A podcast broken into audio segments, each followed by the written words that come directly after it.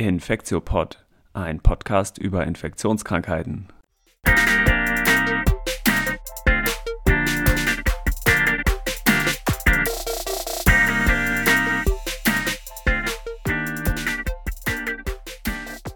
Willkommen zu einer neuen Folge vom Infektiopod. Mein Name ist Till Koch, ich bin hier wieder mit Axel Baumgarten. Axel, willst du dich noch mal ganz kurz vorstellen, was du so machst?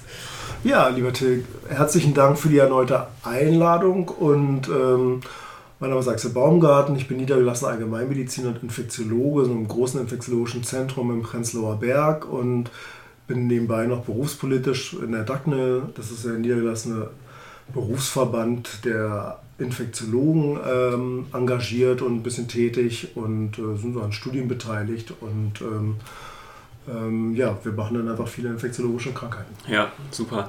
Heute wollen wir über ein ganz spannendes Kapitel sprechen und zwar die Gonorrhoe oder auch Tripper auf Deutsch genannt. Das ist ja eine der häufigsten sexuell übertragbaren Erkrankungen, auch die durch so kleine gramnegative Diplokokken ausgelöst wird und weltweit eine erhebliche Morbidität, also Krankheitslast verursacht und vor allem sind die Gonokokken dermaßen gegen Antibiotika resistent geworden in der letzten Zeit schon, dass es eigentlich so als der Superbug gilt und dass es zumindest Überlegungen gibt, dass das das erste Bakterium sein könnte, was gegen alle Antibiotika, die wir zur Verfügung haben, resistent ist. Das äh, könnte eventuell so sein. Gut, wir wollen den Podcast wieder ein bisschen strukturieren. Wir wollen wieder ein bisschen was zur Geschichte sagen des Erregers, zur Epidemiologie, zur Pathophysiologie, die etwas komplexer ist bei dem Erreger und dann über Klinik, Diagnostik und Therapie widersprechen. Fangen wir vielleicht bei den Gonokokken mal mit der Geschichte an. Die ist nämlich ganz spannend und reicht schon relativ weit zurück. Ne? Ja, du, du, hast ja den, den Namen oder das Synonym genannt, Tripper. Äh, kommt so von dem Begriff Druipa, Tropfen. Das sagt schon was über äh, die Charakteristika in der Symptomatik aus. Und das heißt auch übersetzt, äh, wörtlich heißt Gonorrhoea Samenfluss. Und das war so bis äh, zweiten Hälfte des 17. Jahrhunderts hat so diesen Namen Tripper bekommen. Und das liegt auch durchaus daran, weil es vorher eigentlich äh, so unter dem Begriff Morbus venereus so zusammen mit einer Syphilis gar nicht differenziert, äh, so als Lustseuche betitelt wurde. Und erst, äh, und es gibt eigentlich schon Beschreibungen, die gehen äh, allein von der Symptomatik äh, in die Tora bis 1200 vor Christus zurück und auch in der hippokratischen Schule wurde das alles schon beschrieben. Aber so 1837 hat der Philipp Ricord erstmals so den Nachweis einer eigenständigen Erkrankung erzielt und äh, dort begann dann so die weitere wissenschaftliche Karriere. So 1879 kam dann Albert Neisser mhm. mit ins Spiel.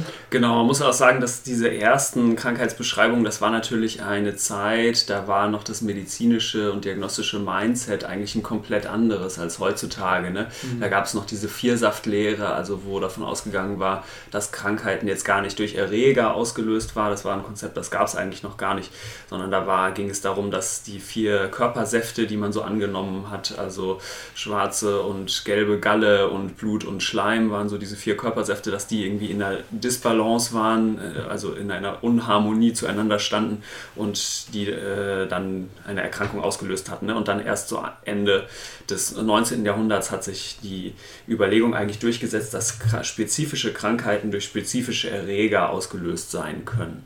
Und einer der ersten war eben der damals sogenannte Mikrococcus von Albert Neisser entdeckt, ne, 1879, hat es schon gesagt.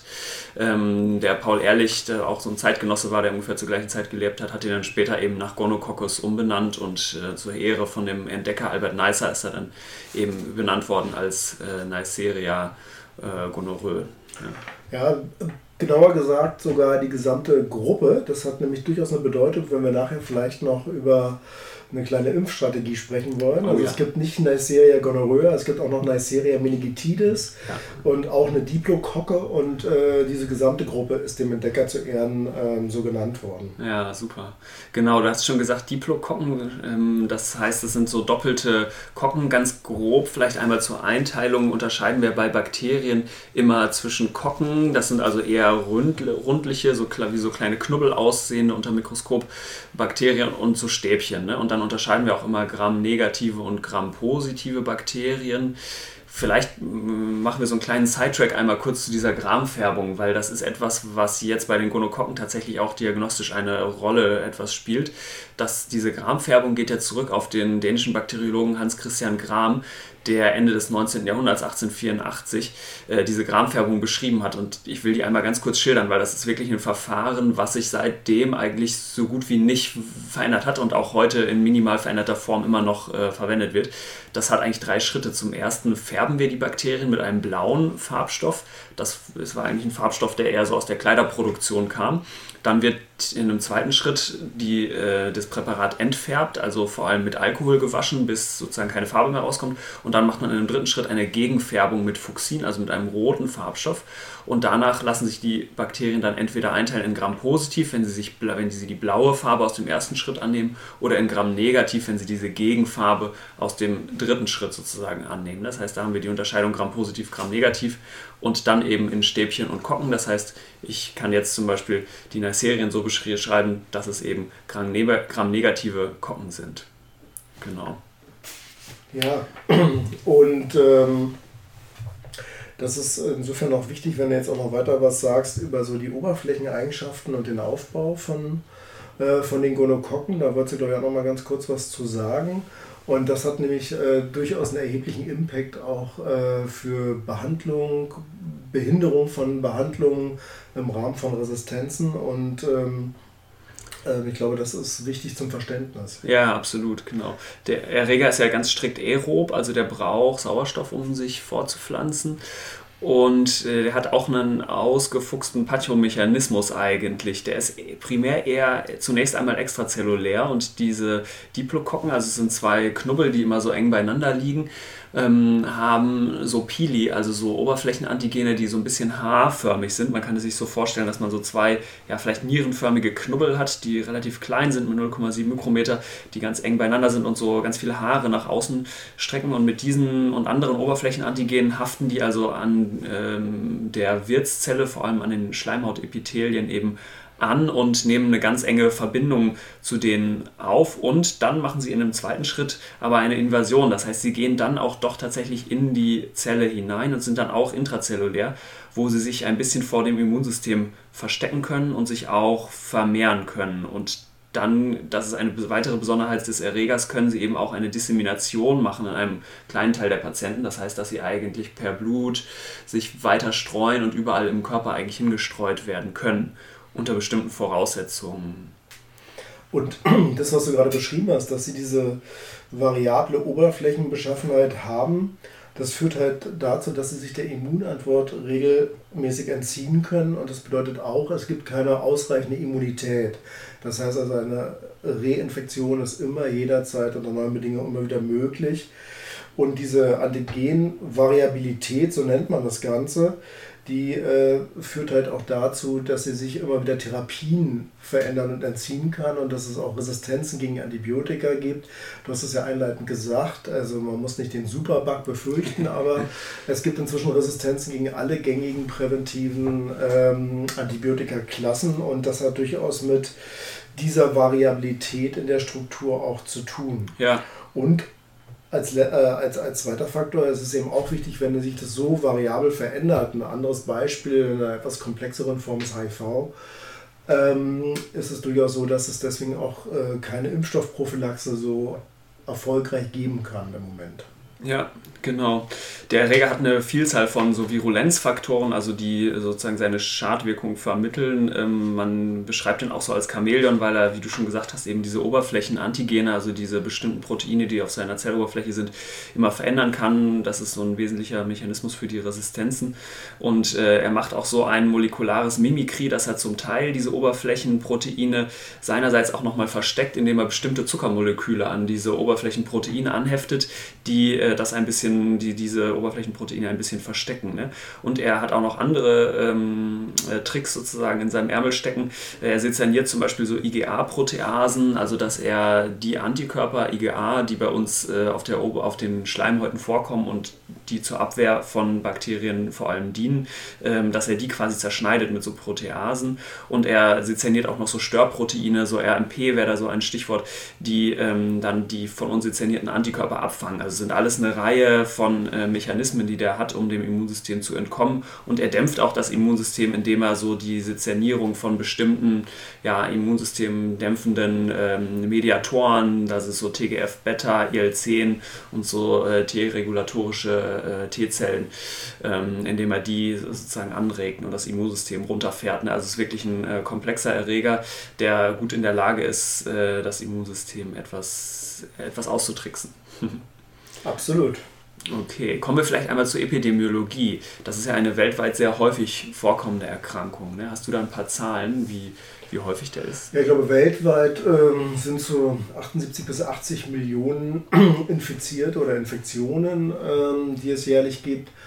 Und es gilt so ein bisschen das Gleiche, was wir schon äh, über Chlamydien erzählt haben. Ähm, der geneigte Hörer wird ja den Chlamydien-Podcast schon gehört haben. Und äh, es gibt eben auch äh, hier wie bei Chlamydien für die Gonokokken keine Meldepflicht. Ähm, insofern lebt man von Schätzungen, von Sentinels, so Erhebungen, die durchgeführt werden. Das unterscheidet sich halt von anderen Erregern. Ne? Und darum kann man auch mal so sagen, wenn man das jetzt für Deutschland sich angucken möchte, ähm, geht man so in Deutschland so von 10.000 bis 20.000 Fällen pro Jahr aus. Oder wie man es immer schön rechnet, ähm, so 14 bis 20 Infektionen pro 100.000 Einwohner. Und mhm. äh, in Deutschland kann man die Zahlen so ein bisschen besser hochrechnen, weil es doch noch ein kleines gallisches Dorf gibt. Es gibt historisch die Sachsen, äh, wo es eine Labormeldepflicht gibt.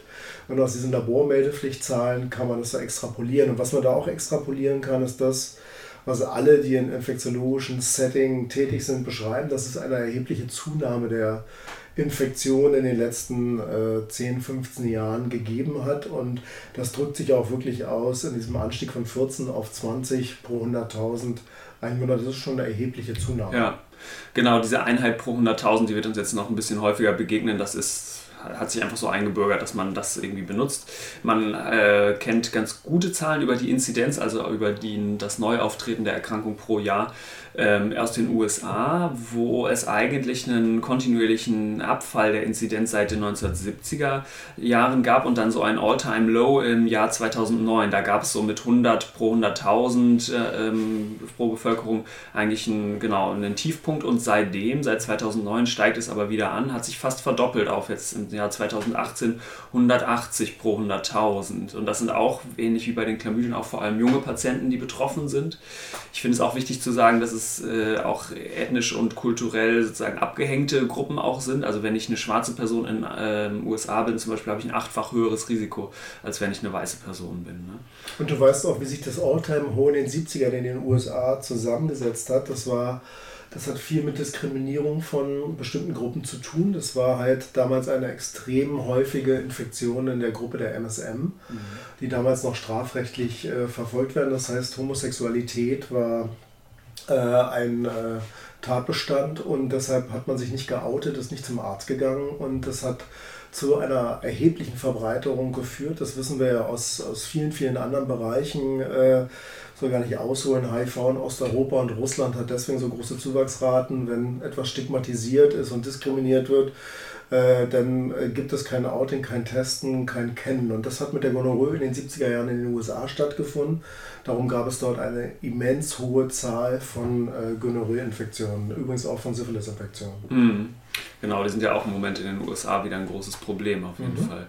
Genau, wichtig ist auch, dass die Gonokokken ganz eng assoziiert sind mit der HIV-Infektion. Ne? Also einerseits steigt das Risiko, wenn ich HIV habe, ähm, mir eine Gonokokkeninfektion zuzuziehen, aber auch andersrum, wenn ich eine Gonokokkeninfektion habe, ist das Risiko deutlich erhöht, dass ich mir eine neue HIV-Infektion zuziehe. Ne? Das mhm. ist, denke ich, logisch, wenn die Schleimhäute entzündet sind, wenn äh, die blutig sezernieren, ähm, dann genau dringen jeweils die anderen Erreger auch einfach leichter ein. Ne?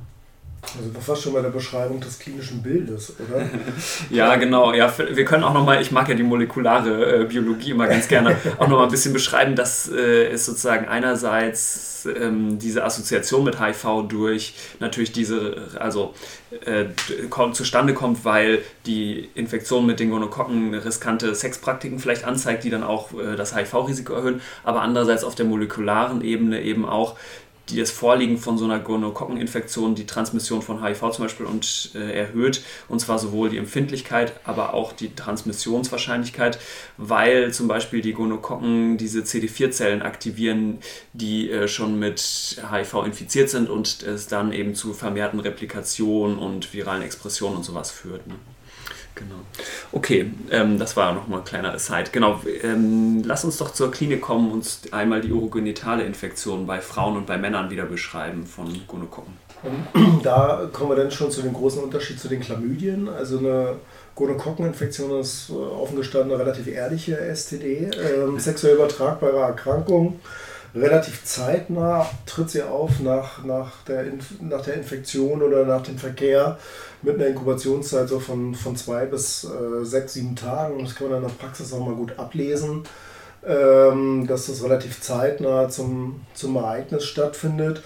Und äh, das macht sehr häufig Auswurf. Der ist ähm, nicht immer nur glasig klar wie bei Chlamydien, sondern der ist ein bisschen eitrig eingefärbt. Der hat auch einen wunderbaren französischen Namen, das sogenannte Bonjour-Tropfen, ähm, den man sehen kann morgens so einen weißen Fleck in der Schlafanzughose oder in der Unterhose schon mal ein klares Signal, dass äh, man mal äh, zu einer Testung gehen sollte. Genau, dieser, und es macht halt so die, ansonsten diese Beschwerden des äh, beim Wasserlassen, Schmerzen beim Wasserlassen und, und häufiger gehen. Ne? Genau, dieser Ausfluss oder auch Fluor tritt eben sowohl bei den Frauen als auch beim Mann eigentlich auf und ist deutlich mehr als jetzt bei der Chlamydieninfektion. Ne? Also es ist wirklich äh, ordentlich Ausfluss. Mhm. Das fällt äh, sozusagen auf. Ne? Es gibt so einen Trick, äh, man muss immer überlegen, sexuell übertragbare Infektionen richten sich natürlich auch immer nach Art und Weise von Geschlechtsverkehr. Und da gibt es bekanntermaßen neben äh, Vaginalverkehr auch Analverkehr und äh, Oralverkehr. Und ähm, es gibt relativ häufig auch orale Gonokokkeninfektionen und die sind dann auf jeden Fall wieder sehr tricky, auch in der Klinik, weil die eher wenig Beschwerden machen. Also wir finden bei bei Abstrichuntersuchungen, bei Screeninguntersuchungen doch häufiger mal asymptomatische Gonokokkeninfektionen im Rachen.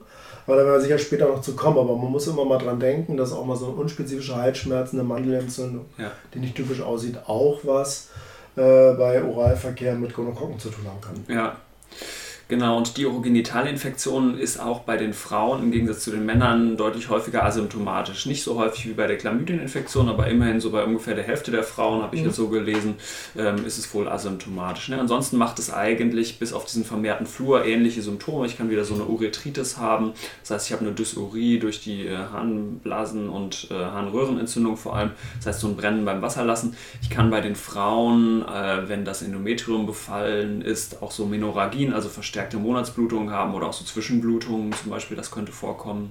Genau, und ansonsten vor allem Schmerzen und eben Brennen beim Wasserlassen. Ne? Absolut. Und wenn wir bei dem Thema Frauen sind, sind wir auch wieder in einem sensiblen Bereich. Wann finden diese Infektionen statt?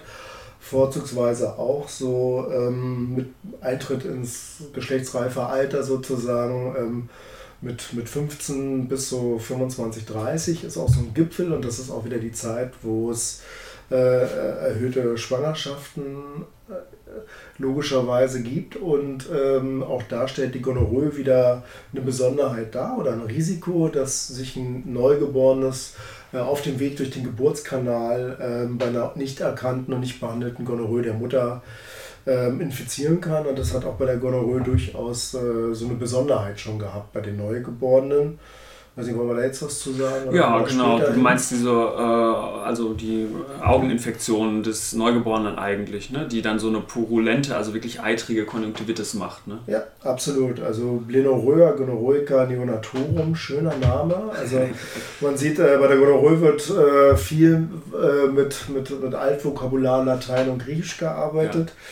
Ja. Ähm, und das ist halt ein hohes Infektionsrisiko für Kinder gewesen, wenn die Mütter unbehandelt waren. Und das kannte man auch schon in, äh, in langer Zeit. Und äh, Äh, du hattest ja nochmal die Zeitschiene auch von dem Albert Neisser, als er das entdeckt hatte, genannt. Und eigentlich nur kurze Zeit nach dieser Entdeckung kam Herr Credet sozusagen ins Spiel. Der hat dann nämlich eine ähm, Prophylaxe entwickelt für die ähm, Neugeborenen, damit die Entzündung in den Augen, die nämlich bis zur Erblindung auch wieder äh, weltweit führen kann und auch heutzutage noch als Notfall in der Augenheilkunde gesehen wird, wenn sie auftritt, äh, die man sehr schnell intravenös mit Antibiotika behandeln muss, hat er eigentlich 1800, ich glaube 81, zwei, drei Jahre nach der Entdeckung diese Prophylaxe eingeführt, indem er Agentum eingeführt hat, also Silbernitrat. Und äh, das Interessante ist, dass wir von den Generationen noch so alt sind, dass wir auch diese Prophylaxen noch bekommen haben. Also ich zumindest auf jeden Fall Absolut. in den 70er Jahren in Deutschland.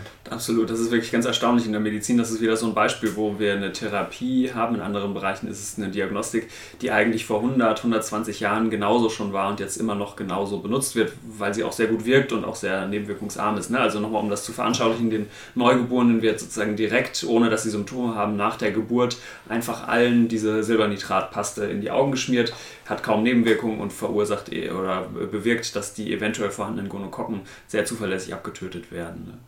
Mhm. Genau. Ich glaube, in Deutschland wurde die dann so Mitte der 70er Jahre ähm, abgeschafft, weil so ganz nebenwirkungsfrei war Silbernitrat dann doch nicht. ähm, also insofern bist du auch nicht mehr betroffen, aber das nur am Rande. Ne? Ja, genau. Die ähm, urogenitale Infektion, wenn wir jetzt nochmal zu der Frau zurückkommen, kann äh, wie andere genitale Infektionen auch aufsteigen und eben wieder diese Pelvic Inflammatory Disease, PID, also die Infektion des kleinen Beckens verursachen. Ein anderes äh, Syndrom, was man manchmal hört, ist dieses Fitzhugh-Curtis-Syndrom, also die Perihepatitis. Das heißt, wenn die Infektion sogar aus dem kleinen Becken noch weiter aufsteigt und das die Leber umgebende Gewebe auch noch ähm, sich mit entzündet und es dann zu Verklebungen kommt, kann das sozusagen auch rechtzeitig Oberbauchschmerzen machen, ne? in einer, aber in einem kleinen Teil der Fälle. Und äh, ich glaube, du hast es äh, einleitend schon mal gesagt, das ist auch sicher nochmal eine Besonderheit, also auch die Gonokokken die können durchaus im Körper aufgrund ihrer Struktur so eine disseminierte Aussaat machen. Genau. Und es gibt auch ähm, durchaus mal immer wieder beispielsweise so Gelenkinfektionen, Arthritiden, ähm, die wirklich so ein dickes äh, Sprunggelenk oder Handgelenk oder ja. Kniegelenk, ähm, was wirklich eine Folge ist äh, von so einer ähm, disseminierten systemischen Aussaat der Erreger stattfindet. Ne? Das ist wirklich ganz spannend, genau. DGI ist da die Abkürzung, also disseminierte Gonokokkeninfektion. Das ist äh, eine Aussaat des Erregers, wobei das auch pathophysiologisch noch ein bisschen äh, umstritten ist, wie es überhaupt zu diesem DGI kommt. Ist eine Hypothese ist, dass es wirklich eine Aussaat des Erregers überall hin ist mit sozusagen eitrigen Herden, entweder im Gelenk oder es kann auch so eine Tendosynovitis geben, also eher eine, so eine Sehnenentzündung ähm, und vor allem aber auch eine Dermatitis, also wirklich eitrige Herde, die zum Beispiel auch an den Hand- und Fußsohlen äh, auftreten können. Ähm, genau, und aber eine andere Theorie ist, dass es auch eher durch Host Factors verursacht ist, also dass es eher dass eine überschießende Reaktion des Immunsystems ist. Dafür spricht, dass diese Herde zum Beispiel bei der Dermatitis oft ähm, den Erreger nicht mehr beinhalten, also dass der sich daraus nicht gut anzüchten lässt aus dem Eiter, wo man ihn eigentlich mhm. vermuten würde. Ne? Aber dieses Infektionsbild DGI, um das nochmal einzuordnen, es tritt so bei 1 bis 3 Prozent der Gonokokkeninfektionen auf. Und genau, man kann entweder unterscheiden, entweder tritt es mit so einer Polyarthritis auf, also sind viele Gelenke betroffen, ich habe Fieber, ich kann so eine Dermatitis haben, oder ich kann eben so eine purulente, also eine eitrige Oligoarthritis, also da sind dann eher wenige Gelenke, große Gelenke vor allem betroffen. Und das hat auch wirklich wiederum, wie du gerade gesagt hast, einen Einfluss auf äh, die Erreger, die Diagnostik und Nachweisbarkeit sagen. Man würde ja denken, wenn ich einen fieberhaften Infekt habe, bei vielen anderen Erregern nehmen wir so Blutkulturen ab und ja. untersuchen sowas. Das ist bei der Gonorrhoe sehr häufig negativ. Das bringt alles eigentlich nichts. Ne? Ja. Ähm, eigentlich muss man wirklich, wenn man jetzt, sag ich mal, so ein ganz dickes, rotes, entzündetes Kniegelenk hat, in dieses Kniegelenk stechen und punktieren und dort versuchen auch mittels äh, so einer PCR sozusagen einen direkten Erreger, also so einen PCR-Erregernachweis zu führen. Äh, alles andere ist diagnostisch äußerst schwierig. Ja, und ich habe aber auch gelesen, dass in dieser Konstellation vom DGI eben immer noch bis zu 80 Prozent man eine Primärläsion findet. Das heißt, auch wenn äh, die Leute, sei es genital oder rektal oder pharyngeal, eigentlich asymptomatisch sind, sollte man die auf jeden Fall immer noch mit abstreichen, weil man da dann deutlich häufiger fündig wird als beispielsweise in den Blutkulturen oder im Gelenkpunktat. Ne? Kann man ja vielleicht was in dem Moment, wenn es dir recht ist, zur, zur Diagnostik sagen. Also und anders als bei Chlamydien, wo wir gesagt haben, intrazellulä intrazelluläre Erreger gehen eigentlich nur mit PCR, um es verkürzt zusammenzufassen, ist die Möglichkeit bei Gonokokken schon etwas anders. Also ja. man kann Gonokokken durchaus sich im Mikroskop anschauen. Ja. Äh, dank Herrn Neisser, Diplokokken kann man also mikroskopisch darstellen. Man kann kulturelle Verfahren anlegen, was auch äh, heutzutage immer wieder wichtiger ist. Die sind etwas aufwendiger methodisch. Die sagen uns aber was darüber aus, welche Antibiotika wirksam sind. Ja. Und äh, der Goldstandard heutzutage in der Diagnostik sind natürlich wieder diese NAATs, also die Nukleinsäure-Applikationsverfahren mittels PCR, ähm, wo man eigentlich in schnellen auch äh, Point-of-Care-Testungen und PCR-Abstrichen eigentlich innerhalb von einem Tag ein Ergebnis bekommt. Ja. Und diese Mikroskopie, also die Gramfärbung, ähm, hat vor allem in der Urethritis, also in der Harnröhrenentzündung des symptomatischen Mannes, noch einen Stellenwert. Ne? Also wenn ich einen Mann habe, der mit Brennen beim Wasserlassen, mit morgendlichem Ausfluss vor allem kommt, ich da einen Abstrich mache oder mir den Eiter einfach ein bisschen unter dem Mikroskop angucke und dann sehe ich polymorphnukleäre Leukozyten, also weiße Blutkörperchen äh, einer bestimmten Sorte, die intrazellulär diese Diplokokken, also diese zwei eng beieinander gelegenen kleinen Knubbel hat, dann reicht mir das eigentlich schon, kann ich direkt sagen, zack, das ist eine Gonorrhoe, ich behandle den sofort. Ne? Und das ist wirklich ein Test, der geht sehr schnell und hat eine total hohe Sensitivität. Ne? Ja, absolut. Ja. Und ansonsten ist es eigentlich ähnlich, wie wir in der Chlamydien-Folge schon gesagt haben. Ich sammle entsprechende Abstriche, weiche Abstriche, ne? also nicht die harten Bürstenabstriche ähm, von den Sites, wo ich die Erkrankung vermute. Also entweder einen Rachenabstrich oder einen selbst gesammelten Vaginalabstrich bei Frauen oder entweder einen Harnröhrenabstrich beim Mann oder eben auch ein ähm, First Catch Urine, also so ein ähm, Erststrahlurin beim Mann, genau, und kann damit dann meine PCR machen oder eben aus den Abstrichen auch eine Kultur anlegen. Ne? Also was schon noch wichtig ist, ähm, insbesondere wenn wir so an Screening-Untersuchungen denken, also wie sie auch im Rahmen der PrEP, also äh, der Prophylaxe äh, vor einer HIV-Infektion ähm, stattfindet, ähm, da muss man daran denken, wenn es Risikoereignisse gibt, auch wirklich die Abstriche konsequent an allen Orten zu machen, wo es Risiko gab, da eben die Rachenabstriche ähm, erstens äh, wichtig, äh, häufig asymptomatisch sind, also im Rachen ähm, einem sonst häufig durch die Lappen gehen, äh, sie zeitgleich aber die antibiotisch am schwierigsten zu behandelnden Bereiche sind und ansonsten ein äh, persistentes Erregermaterial mit Reinfektionen und Infektionsketten darstellt. Also das ist schon wichtig, dass man die Abstriche ähm, nach einer gescheiten Anamnese auch konsequent überall durchführt. Ja, ja. Wie ist das denn in Deutschland eigentlich bei uns jetzt in, am UKE in Hamburg? Kann ich sagen, wir machen eigentlich in der Regel eigentlich nur mit PCR-Methode die, die Diagnostik. Das dauert aber zu, bis zu einem Tag, eigentlich mal mindestens einen Tag, würde ich sagen, bis das Ergebnis da ist. Ich weiß, dass es aber auch diese Schnelltests gibt. Ist, weißt du was darüber? Ist das in Deutschland sehr weit verbreitet? Also Tests, wo ich in 30, in 60, in 90 Minuten das Ergebnis wirklich vorliegen habe nach Entnahme des Abstrichs? Ja, das hängt so ein bisschen was mit unserem Gesundheitssystem äh, zusammen. Also ich glaube, die PCR-Methoden sind inzwischen in den großen Laboren sehr etabliert. Das ist auch was, was von den Krankenkassen übernommen wird als Kostenträger. Und man hat innerhalb von 24 Stunden äh, sozusagen ein Ergebnis. Dann gibt es äh, die sogenannten Point-of-Care-Teste, äh, wo man die Untersuchungsmaterialien schnell in Geräte einstecken kann und wo man in der Tat so nach, äh, nach einer halben Stunde bis zwei Stunden ein Ergebnis hat. Das Problem ist, dass natürlich, wie du dir vorstellen kannst, die Untersuchungen erheblich teurer sind. Sie sind nicht Bestandteil der Kassenleistung, äh, sondern das muss man so über andere Wege darstellen. Und das hat wieder was mit öffentlicher Gesundheitsvorsorge und Fürsorge zu tun. So in lauter Testprojekten, so in Checkpoints, die wir gerade in Deutschland implementieren, diskutiert man sowas. Ähm, in Großbritannien, wo es so eine sehr große STD-Kliniken gibt, wo das anders finanziert ist, findet sowas äh, Anwendung. Aber es ist natürlich eine erheblich teure Untersuchung. Und äh, offen gestanden ist Gonorrhoe, weil das doch eine wirklich eher symptomatische Erkrankung ist, auch nicht die klassische Markerkrankheit, wo man es innerhalb von einer Stunde unbedingt als Ergebnis braucht, weil die symptomatischen Patienten behandelt man nach ähm, stattgefundene Erregerdiagnostik, äh, sozusagen sowieso kalkuliert. Und da wäre sicher bei der Therapie auch nochmal zu kommen. Ne? Ja, okay. Ja, das fand ich so ganz spannend, weil eigentlich sich ja auch die Therapie mit der Einmalgabe ähm, daran ausrichtet, dass ich möglichst wenig dazu gezwungen bin, den, den Patienten, die Patientin wieder einzustellen, sondern eigentlich direkt die Therapie starten will. Und ähm, genau, das, da gibt es für mich immer so ein bisschen eine Diskrepanz in Deutschland einfach dazu, ne, dass die Tests zum Teil dann relativ lange dauern, bis ich die wiederbekomme im Vergleich zu anderen Ländern. Ne?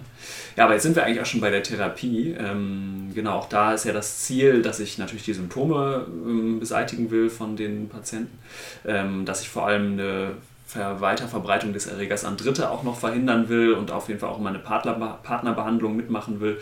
Ähm, genau, und vor allem will, ist, spielen bei der Therapie der Gonokokken eben die möglichen Resistenzen auch eine ganz große Rolle. Ne? Wir hatten schon gesagt, der Erreger ist mittlerweile, oder es gibt, man muss anders sagen, es gibt Stämme ähm, von dem Erreger, die mittlerweile gegen fast alle gängigen Antibiotika resistent sind und deswegen ist eine wirklich ausreichende Therapie, also die zuverlässig über 95 Prozent der Erreger abtötet, ähm, auch total wichtig dabei. Ne?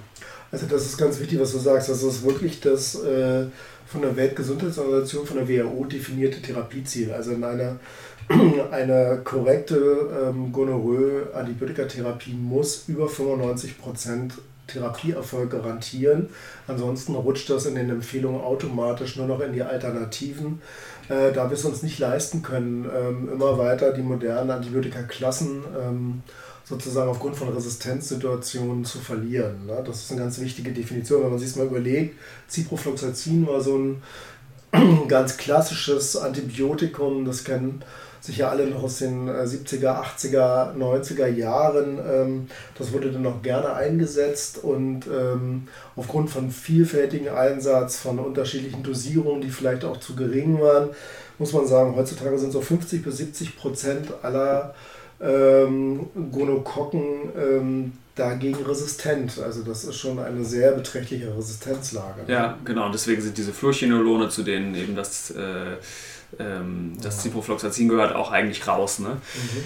Genau, ähm, bei der Therapie der Gonorrhoe gibt es so zwei Grundsätze. Das eine ist, dass, was ich auch relativ ungewöhnlich immer finde, dass man eigentlich eine Einmalgabe hat bei fast allen Medikamenten, die man einsetzt. Ne? Also wir wollen wirklich an einem Tag entweder intramuskulär oder intravenös äh, oder eben vor allem auch oral therapieren und nicht über mehrere Tage in der Regel.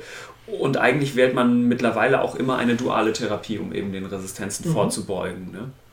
Genau, also das liegt daran, dass aber die Kombin der kombinierte Angriff von zwei Antibiotika an verschiedenen Stellen die Resistenzbildung ähm, reduziert und unterdrückt. Und das ist eigentlich so der Kern der therapeutischen Überlegungen, die wir gerade haben. Und ähm, das Schöne ist, dass es ja auch äh, Leitlinien gibt und auch bei den äh, STDs die Leitlinien aktualisiert und weiterentwickelt wurden, auch aus diesen Notwendigkeiten heraus. Und die Leitlinienempfehlungen sind inzwischen doch sehr eindeutig und klar aufgrund der wissenschaftlichen Datenlage. Und man gibt heutzutage, wie du gesagt hast, äh, ein Medikament aus der Gruppe der Cephalosporine, das Ceftriaxon, als Einmalgabe intravenös oder intramuskulär und gibt dazu Azithromycin als Tabletten einmalig. Das ist eigentlich so der, der Goldstandard ähm, der auch einen hundertprozentigen Therapieerfolg in Deutschland bislang ähm, garantiert. Ja. Weißt du, ob das in Deutschland die intramuskuläre Gabe sehr weit verbreitet ist? Nein, ich glaube, aus Praktikabilitätsgründen in Arztpraxen und weil es doch auch durchaus ein erhebliches Injektionsvolumen ist, was, ja. was durchaus unangenehm ist, wird es als Kurzinfusion eingesetzt in den meisten Zentren, die ich kenne. Ja, fand ich auch wieder eine ganz spannende Differenz eigentlich zum englischsprachigen Raum, wo diese intramuskuläre Gabe ziemlich gesetzt scheint ne? und das intravenöse eher so an an. Aber ich finde es sehr schön, dass, dass äh, die Leitlinien heutzutage, sagen wir mal, nicht nur wissenschaftlich allein basiert sind, sondern auch äh, der Wirklichkeit irgendwie Rechnung tragen. Darum ist auch zum Beispiel die Therapiespanne 1 Gramm bis 2 Gramm. Das hat schon was mit der Verfügbarkeit des Arzneimittels zu tun, wo ja. 1 Gramm was reichen würde häufig nicht gut lieferbar ist. Ja. Und dann ist auch zwei Gramm als Gabe absolut in Ordnung. Bedeutet auch für die äh, Betroffenen keine höhere Nebenwirkungsrate, nichts, aber das gibt etwas mehr äh, Spielraum in der Behandlung. Ja, genau, weil für die intramuskuläre Gabe sind eigentlich 250 Milligramm vorgesehen und das gibt es ja in Deutschland gar nicht. Ne? Also das ist Nein, und 500 Milligramm sind auch verlassen worden. Das hat mit der Resistenzlage zu tun und äh, da gab es äh, eben schon Resistenzfälle auch von diesen modernen Therapeutika ähm, im Ausland, aber die haben doch für viel Furore gesorgt und Wir haben ja auch deine reißerische Einleitung über Superbugs äh, mit beeinflusst, würde ich sagen. Ja, ja, absolut. Genau, bei den Resistenzen ähm, müssen wir noch so einen anderen Begriff vielleicht kurz einmal erklären, wenn wir jetzt darauf zu sprechen kommen. Das sind die MHKs, das sind die minimalen Hemmkonzentrationen. Das äh, sagt also, wie viel Antibiotikum ich zu einem Erreger hinzufügen muss. Jetzt in vitro ist das immer, also im Laborversuch, ähm, um das Wachstum davon zu hemmen. Und wenn diese MHKs steigen, sinkt eben die Antibiotikaempfindlichkeit des Erregers und es bilden sich, äh, oder es, das ist ein Zeichen dafür, dass sich Resistenzen herausbilden können. Und dann gibt es üblicherweise so einen MHK-Grenzwert und äh, je höher die MHK, ab der man sozusagen von Resistenzen spricht und eben je höher die MHK des jeweiligen Erregers ist, den man sich anguckt, desto mehr geht das in Richtung Resistenz. Ne? Man muss jetzt sagen, dass diese ganzen Daten, die wir in Deutschland oder auch weltweit haben, was die Resistenzen angeht, jetzt weniger durch große therapeutische Studien zustande kommen, in denen man ein klinisches Versagen sieht, sondern eigentlich eher durch so In-vitro-Empfindlichkeitstestungen und epidemiologische Daten, die wir haben. Ne? Du hast aber schon ein paar erwähnt, da ist vor allem jetzt in, den, ähm, in, in diesem aktuellen Jahrzehnt äh, sind wirklich dramatische Ausbrü Ausbrüche von resistenten Stamm, Stämmen beschrieben worden was die Gonokokken angeht. Ne? 2011 ist zum Beispiel erstmals, glaube ich, in Japan diese Ceftriaxon-Resistenz beschrieben worden, ne? wo die MHK über 4 lag. Ne? Ja, und auch eben aus Asien das Acetromycin, dieses Makrolid-Antibiotikum, was man jetzt noch 1,5 Gramm als Tabletten dazu gibt. Ähm, das wurde früher durchaus äh, als Einzelgabe äh, oder als Einzeltherapie gerne gegeben. Das hat auch den Charme, dass es äh, zu 75% erfolgreich eine Chlamydieninfektion mit ähm, behandelt hat und als drei Tabletten-Regime ohne Injektionen attraktiv war. Aber da muss man sagen, dieses Azithromycin hat in äh, Asien, insbesondere in China, jetzt äh, in den letzten Jahren bis 20% Resistenz bei Alleingabe entwickelt. Und das sind halt schon sehr hohe Resistenzraten, was auch wiederum über die Variabilität des Erregers was aussagt. Ne? Ja. Genau, und deswegen aber gibt es, seit wann gibt es diese Empfehlung eigentlich der dualen Therapie? Ähm, ist das schon, besteht das in Deutschland schon längere Zeit? Oder also die duale Therapie besteht schon seit längerer Zeit. Ja, ne? Und ähm, interessant ist, dass gegen diese duale Therapie auch in Großbritannien die erste Resistenz ja. ähm, 2016 aufgetreten ist. Ähm, das war so ein Fall, da hatte einer ein äh, heterosexueller Mann aus Thailand eine uretrale und eine pharyngeale, also im Rachen, Gonorrhoe mitgebracht. Ähm, das Interessante daran ist, dass man diese, das war die erstmalig beschriebene Resistenzlage gegen eine duale Therapie, aber die konnte man durchbrechen, indem man die Dosierung der einzelnen Antibiotika, und zwar von beiden, erhöht hat. Ne? Und äh, was alle sehr nervös gemacht hat, war ähm, dann, dass im März 2018 wieder in Großbritannien ähm, eine sogenannte High-Level-Resistenz fürs Acetromycin. Die wurde schon länger beschrieben, in Deutschland auch 2015 die erste, aber eben zeitgleich auch fürs CEFT-Reaktion mit einer MHK, wie du sie gerade beschrieben hast, äh, identifiziert wurde. Und äh, da musste man in der Tat eine durchaus breitere Antibiotika-Kombinationsbehandlung durchführen. Ähm, und ähm, diese CEFT-Reaktion höher dosiert, länger geben, sieben Tage plus äh, also mit einer siebentägigen Doxycyclin-Therapie noch dazu, plus ein mhm. drittes Medikament, was Spektromin, äh, Spektinomycin ist eigentlich hier schon out, das war äh, ein paar Jahrzehnte eigentlich auch so ein Therapiestandard äh, dazugeben musste als Reservemedikament. Also da kommen wir dann schon in einem Bereich einer Multiantibiotika-Therapie für Einzelfälle, äh, die ja. wir wirklich vermeiden wollen. Genau, das ist wirklich dann hochkomplex und so viele äh, andere Antibiotika haben wir eigentlich auch nicht mehr, die dann äh, noch gehen. Du hattest schon das Doxycyclin erwähnt, was bei den Chlamydieninfektionen eine große Rolle spielt. Auch da haben wir eine große Resistenzrate, 10 bis 20 Prozent hatte ich jetzt für die EU mal gesehen. Das heißt, das Doxycyclin ist auf jeden Fall auch nicht an erster Stelle in der Therapie der Gonokokken eigentlich. Ja, genau, also das wird dann wirklich komplex, ne, wenn wir diese hochresistenten Erreger haben. Mhm. Und das ist auch ein Bewusstsein, was sich weiterentwickelt hat. Also ich glaube, wir haben ja eine Schwierigkeit gehabt, dass Antibiotikaentwicklung, weil wir einfach zahlreiche Antibiotika hatten, hochwirksame Breitbandantibiotika hatten, ganz generell in der Medizin, so die Forschung für neue Medikamente lange Zeit etwas brach lag. Und jetzt ist wieder Bewegung drin, auch in dem Bereich von multiresistenten anderen Erregern. Und es gibt auch neue Keime, die jetzt gegen äh, Gonokokken wirksam sind. Es laufen jetzt Phase 2-3-Studien mit neuen Antibiotika gerade an, die äh, erforscht werden. Und ich glaube, unsere Aufgabe ist es, bis dass wir neue wirksame Waffen haben, mit denen, die wir zur Verfügung haben, sorgsam und äh, Leitlinien indikationsgerecht umgehen. Das ist, glaube ich, ein ganz wichtiger Appell aus infektiologischer Sicht. Ja, absolut, absolut. Wir erwähnen zumindest vielleicht noch die anderen klinischen Manifestationen, Proktitis und Epididymitis, also Nebenhodenentzündung beim Mann. Da ist die Behandlung eigentlich ähnlich, bloß dass ich da das Ceftriaxon nicht mit Azithromycin, sondern tatsächlich mit dem Doxycyclin noch kombiniere, auch weil ich davon ausgehe, dass oft eine Co-Infektion mit den Chlamydien vorliegen kann. Mhm. Genau. Mhm. Und äh, wenn ich dieses DGI, also die disseminierte Gonokokkeninfektion habe, dann, ähnlich wie du es auch schon gesagt hast, gebe ich eine Ceftriaxongabe nicht nur einmal, sondern mehrmals. Ne? Also das ist dann ja aber mhm. in der Regel auch ein stationärer Aufenthalt eigentlich. Ne? Mhm. Und natürlich gehören auch noch diese ganzen anderen Nicht-Antibiotika-Therapie-Ziele äh, dazu oder Strategien dazu, dass ich also den äh, Sexpartner behandle, dass ich einen HIV-Test anbiete, bei Frauen vielleicht auch einen Schwangerschaftstest mache und vor allem immer um eine Wiedervorstellung im Fall von ähm, erneuten Symptomen bitte. Ne? Und dann vielleicht noch die Besonderheit bei Pharyngealer ähm, Gonorrhoe, also im Rachenbereich, dass äh, die äh, oralen Antibiotika häufig keine ausreichenden Gewebsspiegel zur erfolgreichen Bekämpfung der Gonorrhoe erzielen. Ähm, das war so ganz gut gezeigt. Das Cefixim ist auch ein Cephalosporin, das war lange Zeit als Tablette auch eine mögliche Behandlung äh, ist auch heute immer noch als eine Alternative möglich, aber nur im theoretischen Bereich, weil es praktisch im Moment äh, äh, keine Liefermöglichkeit für das Arzneimittel gibt. Aber das ist ganz wichtig, das funktioniert auf keinen Fall bei einer oralen pharyngealen äh, Gonorrhoe, weil es keine ausreichenden äh, Wirkspiegel im Gewebe erreichen kann. Da ist auf jeden Fall eine IV- oder EM-Gabe ja. wichtig. Genau, und in der klinischen Praxis, du hattest es vorhin schon kurz angedeutet, wir können das ja auch nochmal explizit sagen, aber dass wenn ich einen Patienten habe, der mit ganz typischen Symptomen sich vorstellt und ich eine Testung mache, die über 24 Stunden dauert, dann kann ich, warte ich eigentlich in der Regel in der Praxis nicht auf das Vorliegen dieser Ergebnisse, sondern behandle eben kalkuliert. Man sagt auch manchmal empirisch dazu, aber eigentlich würde ich äh, eine Antibiotikatherapie wählen, die sowohl Gonokokken als auch Chlamydien abdeckt. Ne? Absolut, ja. Und das ist auch immer das wesentliche Material, äh, wesentliche, insbesondere bei symptomatischen Patienten, adäquate Materialgewinnung und anschließend sofort kalkulierte Therapie.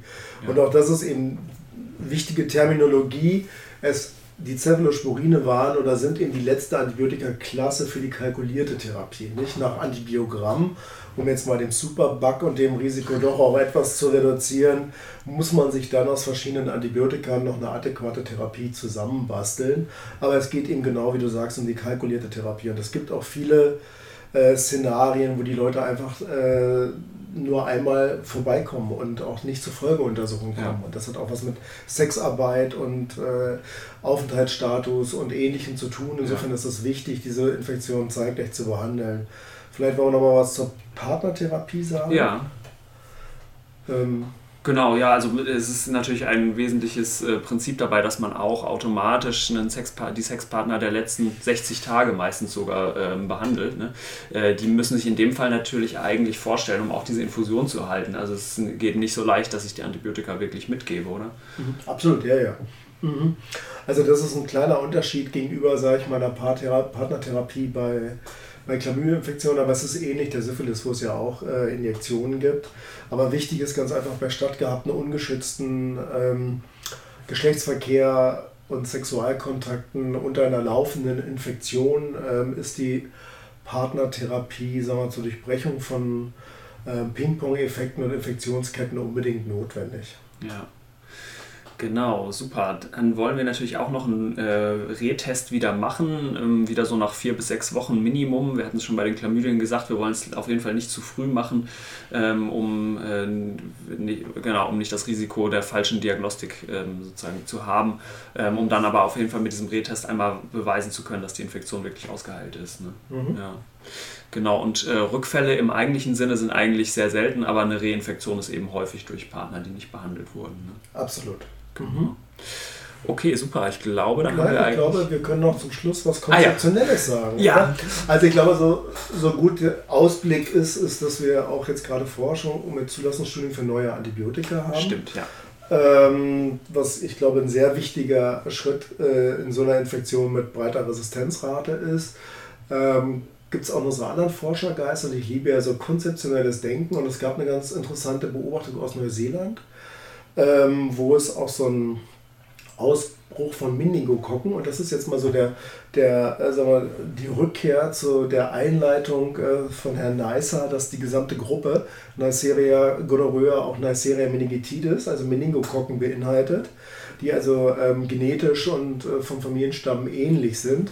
Und die haben, äh, um eine Verriegelung zu erzielen, bei ihren Jugendlichen mit diesem Meningokokkenausbruch eine Impfung gegen Meningokokken Typ B durchgeführt und haben dann beobachtet, dass es in dieser Population, die da intensiv wegen der Meningokokken, sprich Hirnhautentzündung, geimpft wurden, weniger Gonorrhoe-Infektionen gab. Das heißt, die Idee dabei war, dass man sagt, dass eine Impfung gegen Meningokokken einen partiellen Schutz äh, von einer Gonokokkeninfektion beinhalten. Ja. Und ähm, das hat man durchaus versucht, jetzt in Impfstrategiestudien mal umzusetzen. Das ist nur schwierig, weil Kinder äh, mit diesem Meningokokken-B-Impfstoff eigentlich in der Kindheit schon geimpft werden. Das gehört zum STIKO-Programm auch in Deutschland und in Europa. Aber das ist äh, zumindest mal, finde ich, ähm, konzeptionell ein sehr spannender Gedanke. Ja, absolut, genau. Und ähm, eine spannende Frage wäre ja eigentlich, ob in den nächsten Jahren die äh, Gonokokken-Inzidenz in Deutschland deutlich fällt, weil eben, wie du schon gesagt hast, alle Kinder heutzutage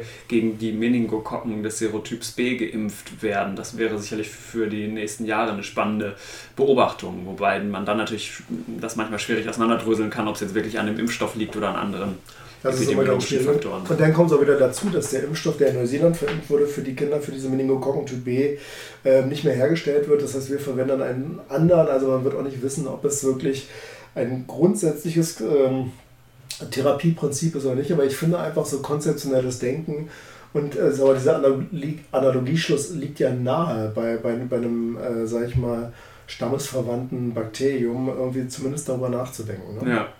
Ja, absolut. Das sind wirklich äh, spannende Ausblicke, die wir da haben. Okay, super. Ich glaube, jetzt haben wir es aber, oder? Absolut. super. Axel, ich danke dir ganz herzlich, dass wir auch diesen zweiten Podcast noch machen können. Ja, sehr gerne. Hat Spaß gemacht. Ja, super. Genau. Ihr findet den Podcast natürlich wie immer unter www.infektiopod.de und überall, wo es feine Podcasts zum Podcast zum Herunterladen gibt, also auf Spotify oder iTunes zum Beispiel. Wenn es Fragen oder Anregungen oder Kritik gibt, könnt ihr gerne eine E-Mail schreiben an info at info.infektiopod.de. Super, das war's. Tschüss.